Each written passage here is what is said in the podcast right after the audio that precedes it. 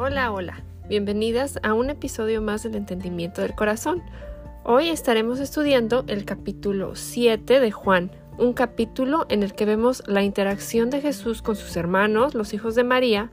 Estudiaremos también las enseñanzas de Jesús cuando él estaba en el templo y las diferentes reacciones de la gente a estas enseñanzas.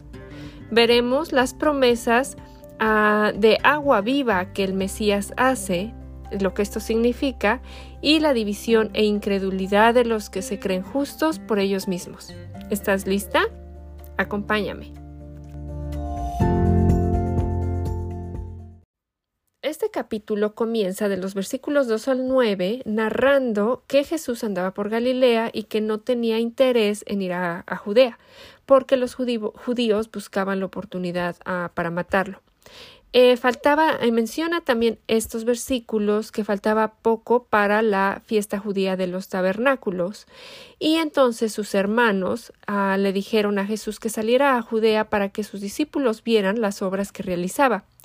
Esto pudo haberse debido a lo que había pasado antes en el capítulo 6, cuando muchos de sus discípulos lo habían le, habían vuelto la espalda a Jesús al no aceptar sus enseñanzas. Eh, las invitamos a ver el, eh, escuchar el, el episodio anterior. Es importante notar que sus hermanos creyeron hasta después de su resurrección. Su hermano Santiago llegó a ser la cabeza de la iglesia en Jerusalén y él y Judas, otro de sus hermanos, escribieron dos cartas del Nuevo Testamento llamadas con sus mismos nombres, es decir, Santiago y Judas. Entonces el versículo 5 aclara que ni siquiera sus hermanos creían en él. Jesús le responde que para ellos, es decir, sus hermanos, cualquier tiempo era bueno, pero que el tiempo de él todavía no había llegado. Vamos a ver varias veces que Jesús menciona que su tiempo no había llegado. Es más adelante que él menciona a sus discípulos que su tiempo ya había llegado, refiriéndose a su crucifixión. Entonces el versículo 1 dice que los judíos buscaban la oportunidad para matarlo, y por esto contestó a sus hermanos a Jesús en el versículo 7 que el mundo no, no los aborrecía a ellos, pero que a él sí, porque él testificaba que sus obras, ah, es decir, las obras del mundo, eran malas. En el versículo 8 vuelve a decir que su tiempo no ha llegado.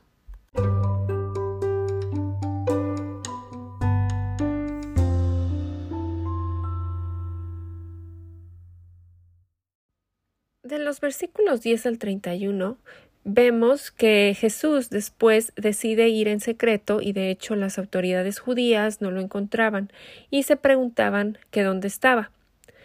Entre la multitud corrían a muchos rumores acerca de él. Unos decían que era una buena persona y otros que engañaban a la que engañaba a Jesús a la gente. Pero por temor a los judíos nadie ah, hablaba de él abiertamente. Amigas, ¿es cierto esto ahora? Muchos dicen que fue un buen hombre, que es un camino de entre muchos que llevan al Padre, y por supuesto hay quien lo niega completa y abiertamente. En el versículo 14 dice que Jesús esperó a la mitad de la fiesta para subir al templo y comenzar a enseñar a los judíos que escuchaban, y estos se preguntaban que de dónde sacaba tantos conocimientos sin haber estudiado. Muchos de los líderes judíos estudiaban la palabra y tenían conocimiento en la cabeza, pero su corazón estaba lejos de Dios. Amigas, es posible conocer las escrituras mentalmente, pero no conocer al Dios de las escrituras. Algo similar lo vemos en el capítulo 5, versículos 39 y 40, donde Jesús les dice a los líderes judíos que ellos estudian las escrituras con diligencia, porque piensan que en ellas hay la vida eterna y son ellas las que dan testimonio a su favor. Sin embargo, ellos no quieren venir a Él para tener vida. Jesús les clarifica sin rodeos que su enseñanza es del que lo envió, es decir, del Padre, y les dice que el que esté dispuesto a hacer la voluntad de Dios reconocerá si su enseñanza proviene de Dios. Esta palabra, estar dispuesto, en el lenguaje original significa desear, anhelar, querer, desear lo mejor, lo óptimo y estar listo y dispuesto a actuar sobre este deseo. La persona dispuesta es la persona nacida de nuevo. Jesús les pregunta a después acerca de Moisés y les dice ¿No les ha dado Moisés la ley a ustedes, sin embargo ninguno de ustedes la cumple? ¿Por qué entonces quieren matarme? Mediante Moisés Dios les había dado los diez mandamientos y el sexto mandamiento era no matar. Y eso era justo lo que ellos estaban tratando de hacer con Jesús. Estos mismos que querían matarlo, querían hacerlo porque según ellos Jesús había quebrantado la ley. Según ellos, em, Jesús había quebrantado el sábado por haber sanado a una persona. Pero como ya vimos en episodios anteriores, Jesús nunca quebrantó la ley, sino que más bien vino a cumplirla. Definitivamente había mucha confusión entre la gente. Hay quienes le decían que estaba endemoniado e inclusive le preguntaban ¿Quién quiere matarte? Algunos se preguntaban ¿No es este al que quieren matar y está aquí hablando abiertamente y nadie le dice nada? Bueno, es simplemente que iba a ser al tiempo de Dios, no al de ellos. Todavía no había llegado su tiempo en el que él entregaría su vida. Algunos afirmaban que ellos sabían de dónde venía Jesús, refiriéndose a que conocían su procedencia como, como hombre, como lo vemos en el capítulo 6, versículos 41 y 42, cuando algunos judíos que habían presenciado el milagro de la multiplicación de panes y peces decían ¿Acaso no es este Jesús, el hijo de José? ¿No conocemos a su padre y madre? En el versículo 28, él exclamó una vez más que Dios lo había enviado y que Dios es verdadero, pero que ellos no lo conocían.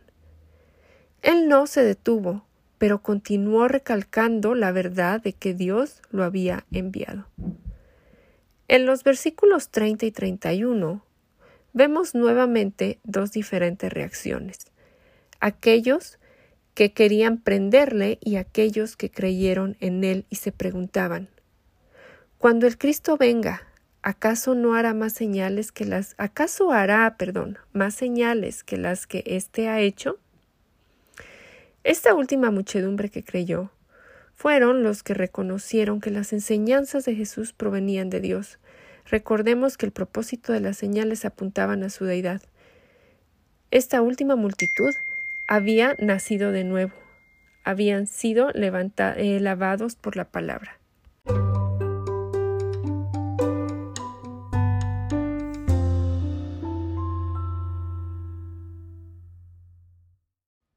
De los versículos 32 al 36, los fariseos oyeron a la multitud murmurando acerca de él, y entonces los principales sacerdotes y los fariseos enviaron guardias para que lo prendieran. Pero Jesús les dijo por un poco más de tiempo estoy con ustedes. Después voy a aquel que me envió. Me buscarán y no me hallarán, y donde yo esté, ustedes no pueden ir. Jesús les confirmó que él iba de regreso al que lo envió, pero que ellos no podían venir. Ellos rechazaban al único camino al Padre. En el versículo 35 decían los judíos entre sí ¿A dónde piensa irse este que no lo podemos encontrar? ¿Será acaso que quiere irse a la dispersión entre los griegos y enseñar a los griegos? ¿Qué quiere decir esto que ha, que ha dicho me buscarán y no me hallarán, y donde yo esté, ustedes no podrán ir? Ellos quizás dijeron esto porque desde el momento en que los babilonios conquistaron Jerusalén en el 605 hasta el 586 a.C., algunos judíos aún estaban dispersos entre las naciones gentiles. Los griegos fueron los que gobernaron Israel antes de que los romanos en tiempos de, eh, antes de los romanos en tiempos de Jesús. A los gentiles a veces se les llamaba griegos. A ellos les intrigó su declaración, pero no la entendieron. Nuevamente ellos estaban pensando terrenalmente, pero él, él estaba hablando espiritualmente. Y como dice Romanos 12.2, No imiten las conductas ni las costumbres de este mundo, más bien dejen que Dios los transforme en personas nuevas al, al cambiarles la manera de pensar. Entonces aprenderán a conocer la voluntad de Dios para ustedes, la cual es buena, agradable y perfecta.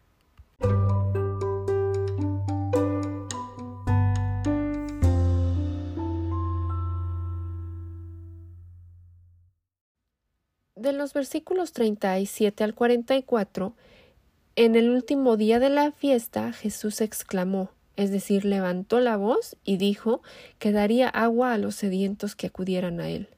Luego explicó que todos los que creen en él recibirían el Espíritu y que de ellos fluirían como ríos de agua.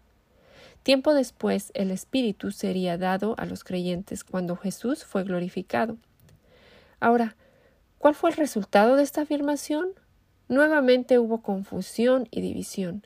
Algunos dijeron que él era un profeta, otros dijeron que era el Cristo, algunos se preguntaban que si el Cristo habría de venir de Galilea. Sabían que vendría de Belén, pero no sabían que Jesús había nacido allí. Nuevamente se menciona eh, que algunos quisieron arrestarlo, pero que nadie le puso las manos. ¿Por qué? Porque su tiempo no había llegado.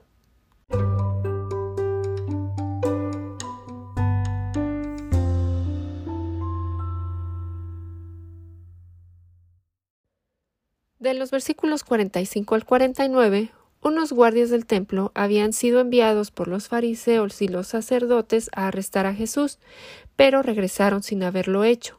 Entonces los principales sacerdotes y los fariseos, enojados, les preguntaron ¿Por qué no lo trajeron? Los guardias contestaron Jamás hemos oído a nadie hablar como él. Jesús hablaba lo que escuchaba del Padre, como lo, lo estudiaremos después en el capítulo 12, versículo 49, cuando Jesús hablaba a la multitud y exclamaba Yo no hablo con autoridad propia. El Padre, quien me envió, me ha ordenado qué decir y cómo decirlo.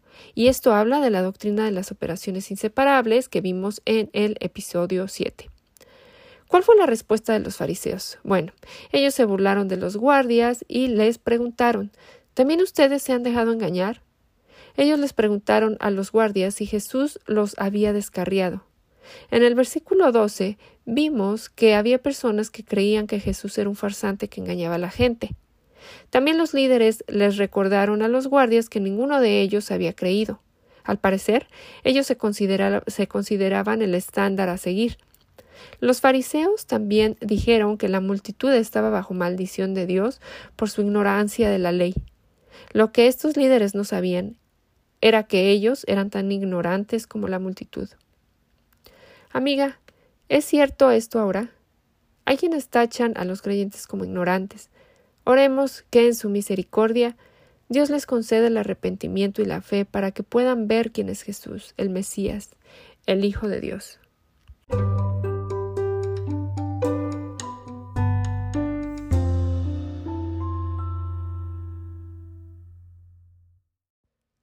De los versículos 50 al 52 volvemos a ver a Nicodemo.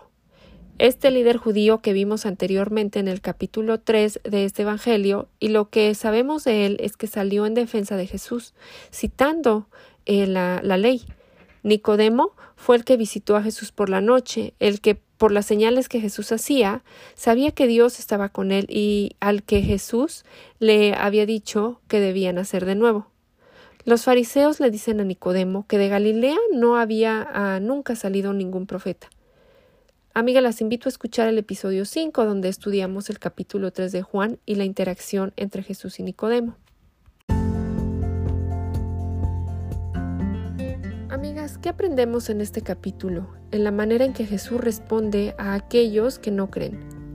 En ningún momento lo vemos comprometer la verdad, a pesar de toda la división que sus afirmaciones ocasionaron, el problema no estaba en lo que eh, Jesús estaba diciendo o tampoco en cómo lo estaba diciendo. El problema estaba en el corazón endurecido de las personas. ¿Estamos preparadas para la oposición que enfrentaremos a causa del Evangelio?